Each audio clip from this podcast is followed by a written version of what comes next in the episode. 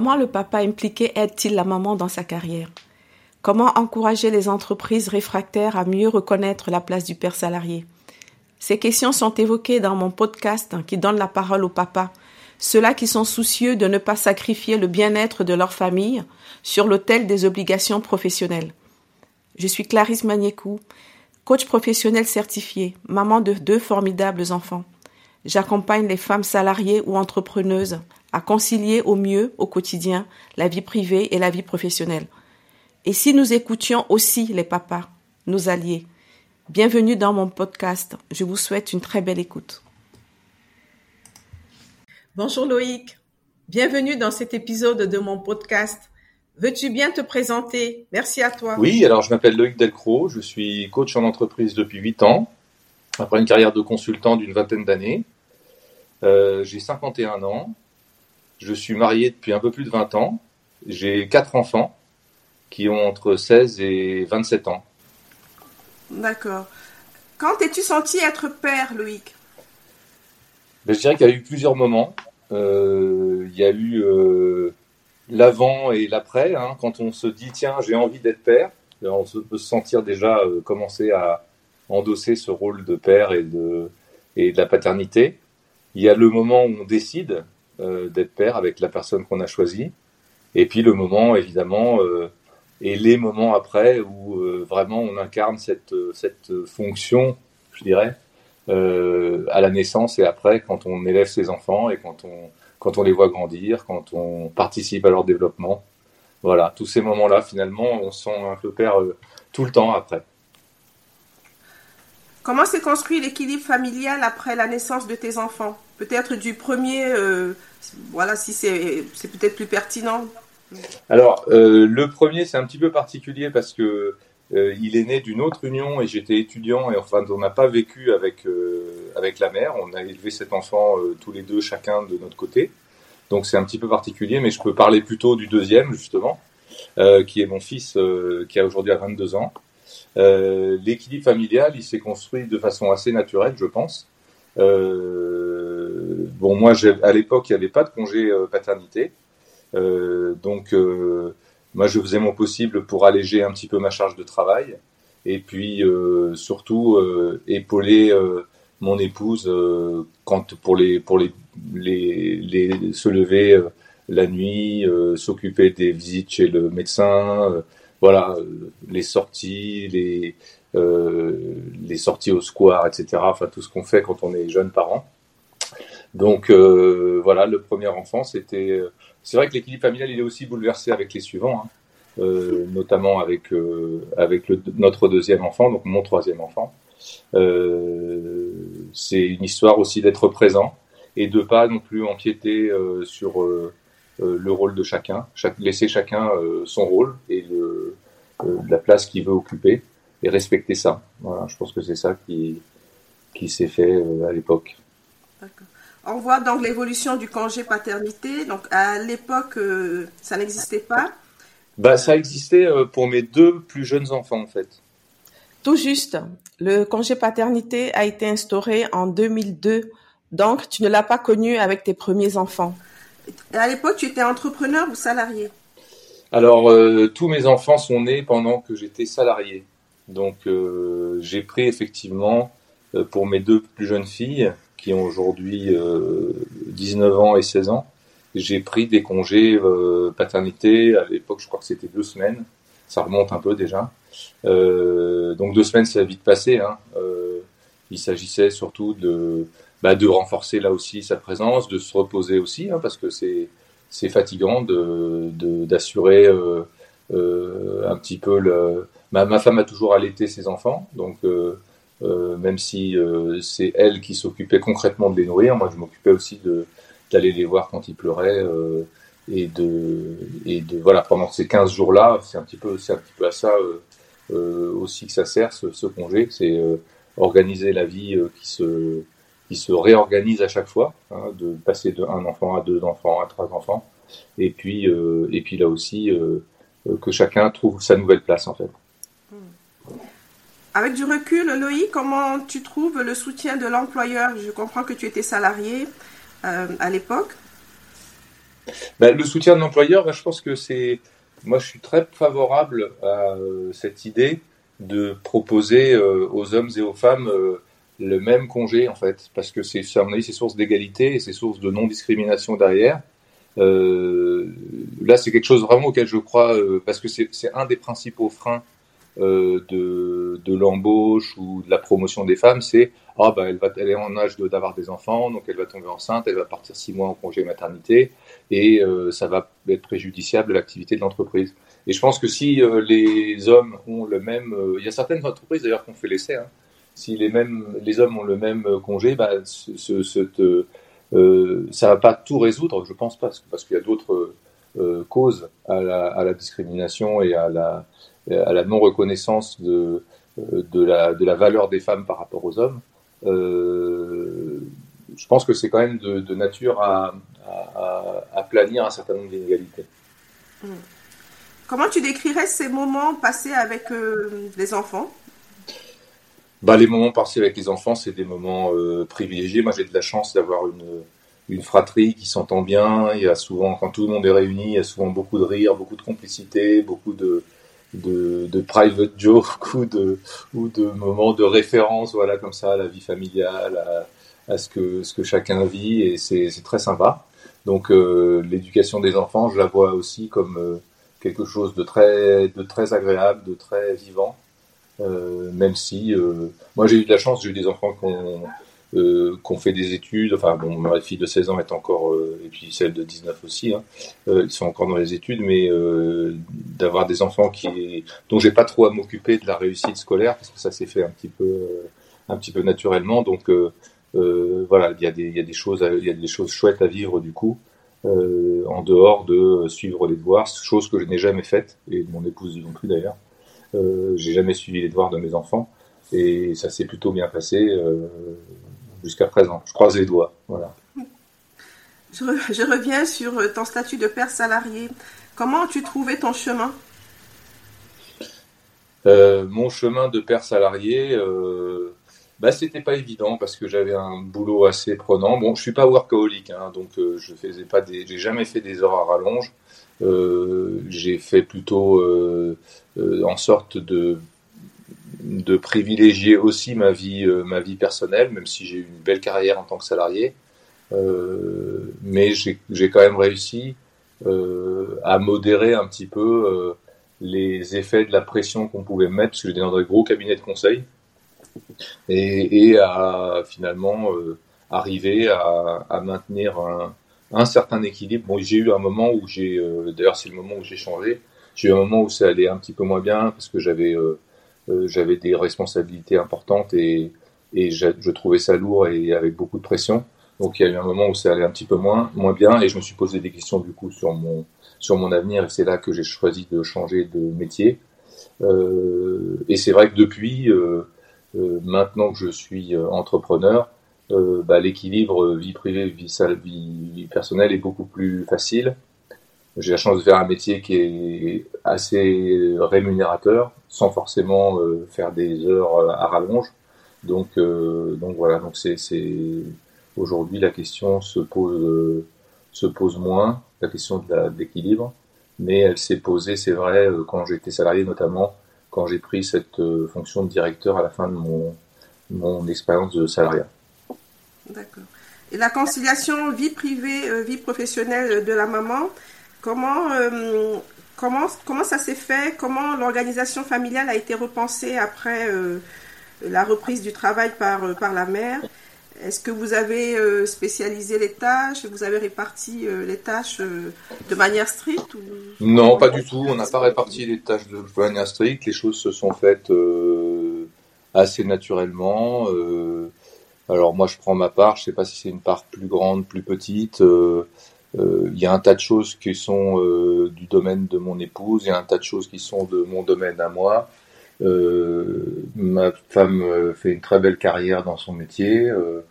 elle non plus, c'est pas une workaholic, donc elle sait, elle sait terminer. quand elle a terminé de bosser, elle a terminé de bosser. Elle bosse pas le week-end. Et pourtant, elle est dans un grand groupe et elle a une carrière euh, voilà, qui lui plaît et qui lui ouvre euh, des perspectives, donc c'est chouette. Euh, non, les, tâches sont réparties je pense que euh, il faut pas forcément se, soucier d'égalité. Dans, enfin, j'ai pas l'impression. C'est pas une question d'égalité, c'est une question d'équilibre en fait. Euh, et c'est pas forcément de dire bah tiens tu fais ça, je fais ça. Les choses se font, euh, voilà, c'est peut-être qu'il y en a un qui fait plus les courses, l'autre qui fait plus le ménage, euh, l'autre qui fait plus le bricolage ou le jardinage euh, ou s'occuper des vacances, ou voilà. Et finalement, c'est un petit peu, ça se fait, ça se fait assez naturellement. Et quand il y en a un qui a besoin d'aide, bah, l'important c'est qu'il puisse demander à l'autre. Hmm. La parentalité, c'est aussi prendre en charge un enfant malade. Euh, comment comment ça s'est fait justement comment bah, Les enfants malades, bah, déjà nos enfants ils sont pas été trop malades, alors ça c'est la bonne nouvelle. on a on a pris le parti de pas aller chez les pédiatres ou les médecins spécialisés, mais plutôt de faire appel aux médecins de famille. Donc ça simplifiait quand même l'accès aussi. Et puis ça, ça se faisait en fonction des des emplois du temps de l'un ou de l'autre. Hein, euh, c'est euh, euh, celui qui pouvait le plus facilement s'absenter, s'absentait. Et puis, j'avoue, je me souviens pas. Est-ce que c'était plus elle ou plus moi Toujours est-il qu'il était, il était effectivement possible qu'on prenne une demi-journée, une journée ou même plus pour s'occuper de nos enfants. Bon, assez vite, les enfants, on les a mis dans des dans des structures de, de garde, parce qu'on connaît comment on était joué de travail là, euh, style euh, surtout au début euh, euh nourrice euh, chez elle, enfin nourrice ado, je sais pas comment ça s'appelle, voilà, enfin, aller chez la nourrice. donc ce qui était assez pratique, et puis comme c'était des petits des petites structures, même comme le, le, le gamin était un peu avait un rhume ou quoi, ben ça n'empêchait pas de ça n'empêchait pas forcément de le mettre en garde. Donc euh, voilà, ça, ça, facilitait quand même aussi euh, et ça limitait le nombre de fois où on a eu affaire, à, des, arrêts vraiment de, travail. Alors arrêt de travail, c'est un bien grand mot, mais disons s'absenter du travail pour, s'occuper des enfants. Je pense pas que ça nous soit arrivé si souvent que ça. Euh, voilà, il n'y a pas eu de bronchiolite ou de choses comme ça. on a eu la chance d'avoir des enfants qui étaient plutôt en bonne santé.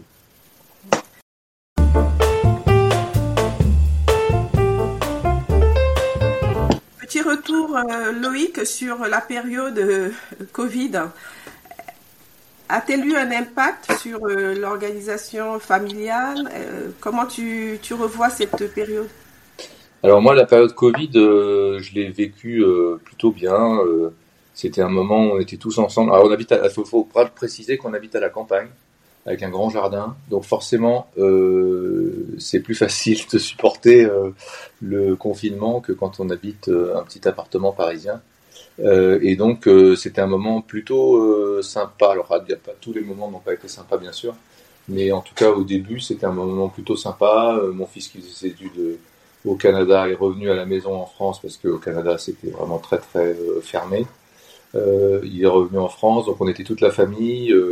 Euh, souvent ensemble, partager les repas. Donc c'était, il y avait un côté sympa. Euh, et de toute façon, là aussi déjà, les enfants étaient quand même assez grands, donc euh, c'était pas une question de, de réorganiser ou d'impacter la vie de famille. Je pense que c'était surtout une bulle un petit peu de, euh, de moments où on s'est retrouvés, où, où on a pu justement euh, être ensemble euh, tous les jours, euh, un petit peu tout le temps. Et c'était, moi, je, je, en tout cas, certaines périodes du Covid, je, je m'en rappelle comme des moments, euh, comme des moments vraiment sympas. Mm. Familialement parlant, hein, j'entends, hein, parce que évidemment, c'était, sinon, c'était quand même assez difficile d'être enfermé. Voilà. Comment tu trouves la place que tu as eue dans l'éducation de tes enfants? Comment je trouve la place euh, c'est parce qu'ils sont grands, en fait. Ils sont déjà. Euh, ouais, ils sont déjà grands. Alors, euh, non, non, mais j'entends bien. Euh, bah, je trouve que j'ai quand même eu une place assez. j'ai été assez présent. Maintenant, je me rends compte quand même que pour beaucoup de choses, mon épouse a un niveau de proximité avec les enfants que je n'ai pas parce que aussi je suis un petit peu plus taciturne, taiseux, quoi. C'est comme ça. Je vais ça pas l'air là peut-être, mais euh, je parle pas forcément beaucoup, euh, je suis un petit peu, j'ai un côté un peu introverti, et donc euh, voilà, il y, a, un côté, mon épouse est plus au fait de ce qui se passe. moi, je suis un peu, j'ai un peu un côté oublieux aussi, c'est-à-dire que voilà, tiens, ma fille vient me voir, ce soir j'ai volé, voilà, elle sort de la pièce, j'ai déjà oublié que ce soir elle avait volé et que peut-être elle restait ou pas dîner. Enfin voilà. Donc c'est euh, comment je trouve ma place de père. Peut-être euh, j'aurais pu être plus présent, euh, moins oublieux, mais ça c'est un petit peu ma nature, donc c'est peut-être pas quelque chose que j'aurais pu faire l'effort de faire. voilà, je sais pas trop quoi répondre à cette question. C'est un petit peu j'ai fait, j'ai fait comme tout, comme tout le monde, hein, j'ai fait ce que j'ai pu. Euh, maintenant, mes enfants sont un peu grands, euh, euh, ils ont plutôt la vie devant eux et ça sera en dehors de moi. Et j'ai fait ce que j'ai pu et c'est pas si mal, quoi. Pour le moment, je me dis, euh, voilà, ils font des, ils font ou ils ont fait des études, euh, ils sont euh, des bonnes valeurs, ils respectent la vie, les autres, et maintenant à eux de construire leur vie et moi, j'ai pas forcément, je peux, je peux être là comme un vieux sage ou comme un, comme un conseiller ou comme un, comme un soutien, mais j'ai pas j'ai pas trop mon mot à dire sur les choix qu'ils vont faire à partir de maintenant. Avec du recul, euh, comment trouves-tu la conciliation euh, vie privée, vie professionnelle lorsqu'on est entrepreneur ou salarié? Penses-tu que c'est plus facile euh, dans un sens ah bah, Personnellement, moi, vu le métier que je fais, euh, mais c'est le métier que je fais parce que je vois bien des entrepreneurs pour qui c'est très difficile parce que peut-être ils ont un modèle économique qui est beaucoup plus âpre, beaucoup plus c'est beaucoup plus difficile de gagner sa vie. Euh, un coach en entreprise, euh, euh voilà, c'est, il, il, facture assez cher ses prestations, faut le dire. Enfin, assez cher, c'est relatif. Mais bon, c'est des métiers euh, qui, qui, qui, si on arrive à trouver des clients, euh, ce qui n'est pas forcément évident, euh, qui, qui, dans lesquels on gagne relativement bien sa vie. Euh, donc je comprends qu'il y ait certains entrepreneurs qui aient beaucoup plus de mal et qui soient dans une euh, situation beaucoup plus difficile. En tant que salarié, le problème c'est que le système souvent vous pousse à à, toujours plus de boulot, toujours plus de d'accepter la pression, de, de produire, de voilà. Donc euh, il y a avec des impératifs chiffrés, avec des objectifs, avec euh, donc ça, moi je, enfin, moi je suis très euh, favorable à, à, la collaboration, à la libération des énergies, à l'intelligence collective. Euh, je pense qu'il y a mieux à faire que de donner des ordres aux gens, quoi, et plutôt les mettre en confiance les rassembler autour de valeurs communes, leur donner une vision et adhérer à la vision, et puis après chacun travaille un petit peu euh, euh, voilà, des modèles comme la sociocratie, comme euh, les entreprises libérées. Moi, je crois beaucoup à ces modèles-là parce que voilà, ils permettent à chacun de se positionner et en fonction de ses moyens de faire le mieux qu'il peut, quoi. Parce que dans les entreprises traditionnelles, on part du principe que le salarié va tout faire pour en faire le minimum. Alors qu'en fait, euh, si on lui met euh, les moyens de, se motiver euh, et de trouver son compte dans le sens qu'il met à ce qu'il fait, bah, il va, il va se défoncer, parce qu'il va, il va, enfin, se défoncer, c'est pas un bon mot, c'est un mot peut-être un peu extrême et un petit peu péjoratif, mais il va, il va faire tout ce qu'il peut pour y arriver, quoi. Donc voilà, donc moi je pense qu'il y a un modèle à, ré, à on revient avec tous les, les vagues de burn-out, de, de bore-out, de brown-out, de, de, tout ce qui est out, quoi, ben, je pense qu'il faut s'en débarrasser. Et pour ça, c'est, euh, on parle de transition écologique. Je pense que la transition écologique, elle passe aussi par la transformation des entreprises vers euh, plus de respect en général, plus de respect des employés et respect à leur intelligence. Et leur intelligence de savoir ce qu'il y a à faire et, et de savoir que s'ils ont besoin de rentrer à 16 heures pour s'occuper d'un enfant, ils peuvent le faire parce que euh, ce qu'on veut, c'est qu'ils atteignent les, qu'ils atteignent la vision et le sens qu'on donne à, à, leur action et pas euh, qu'ils ramènent euh, X ou, ou Y euh, marge ou, ou chiffre d'affaires. Si tu avais une baguette magique, Loïc, comment tu pourrais aider les pères à mieux prendre leur place ben, en tant que papa à la maison, mais aussi en tant que père salarié pour ceux qui sont salariés? Bah, une baguette magique, c'est euh, la communication. Enfin, ça paraît évident ce que je dis, mais euh, c'est euh, savoir écouter l'autre euh, jusqu'au bout, savoir se laisser influencer, savoir influencer l'autre, mais d'une bonne façon, hein, influencer, pas manipuler, mais influencer au sens euh, faire preuve d'assertivité pour exprimer ce qu'on veut, ce qu'on croit. Donc ça aussi bien à la maison que qu'en entreprise. Si on est à l'écoute de ce que, si par exemple un père est à l'écoute de ce que sa femme lui dit, euh, même si c'est à l'écoute des signaux faibles ou du non-verbal, ou etc. Euh, et s'il euh, il permet, il facilite euh, le dialogue autour de ça, eh ben, il va peut-être se rendre compte qu'effectivement, euh, il rentre trop tard, pas trop tard, ça veut rien dire, mais disons qu'il n'est pas suffisamment présent pour sa femme vis-à-vis de ce dont elle a besoin, qu'il est voilà, qu'il prend pas suffisamment part au, au fonctionnement du ménage ou euh, au fait d'élever les enfants. Euh, voilà, donc ça, ça passe par la communication, ça passe par euh, l'ouverture et l'écoute. Si j'incite quelqu'un à parler parce que, je sais pas, il a soupiré ou il a haussé les épaules, ben après, il faut que je sois à l'écoute et il faut que je puisse me dire, c'est pas moi qui ai raison, la personne en face, elle a des besoins, elle a des, des sentiments, des émotions, et c'est important que j'écoute ça et que je prenne ça en compte. Et je pense qu'au travail, c'est pareil. Au travail, euh, c'est là, je pense que pour se faire respecter aujourd'hui, euh, dans certains grands groupes, c'est pas évident. Mais euh, d'ailleurs, les, les, jeunes fuient de plus en plus les grands groupes, hein, peut-être pour ça, peut-être pour d'autres raisons, parce qu'ils y trouvent peut-être pas assez de sens. Mais il y a, y, a, une vraie qualité en entreprise pour se faire respecter et arriver à trouver un équilibre, c'est l'assertivité, c'est le fait de dire de savoir dire non de façon respectueuse, de façon ouverte, de façon conditionnelle. C'est-à-dire un non est toujours euh, euh, par rapport à une situation, un contexte donné, et pas un non absolu. Donc euh, savoir dire non, savoir affirmer ce qu'on veut, savoir affirmer ce qu'on veut pas, et ça, c'est ça s'apprend aussi. Hmm. Quelle question je ne t'ai pas posée, Loïc, que tu aurais aimé que je te pose? Je réfléchis.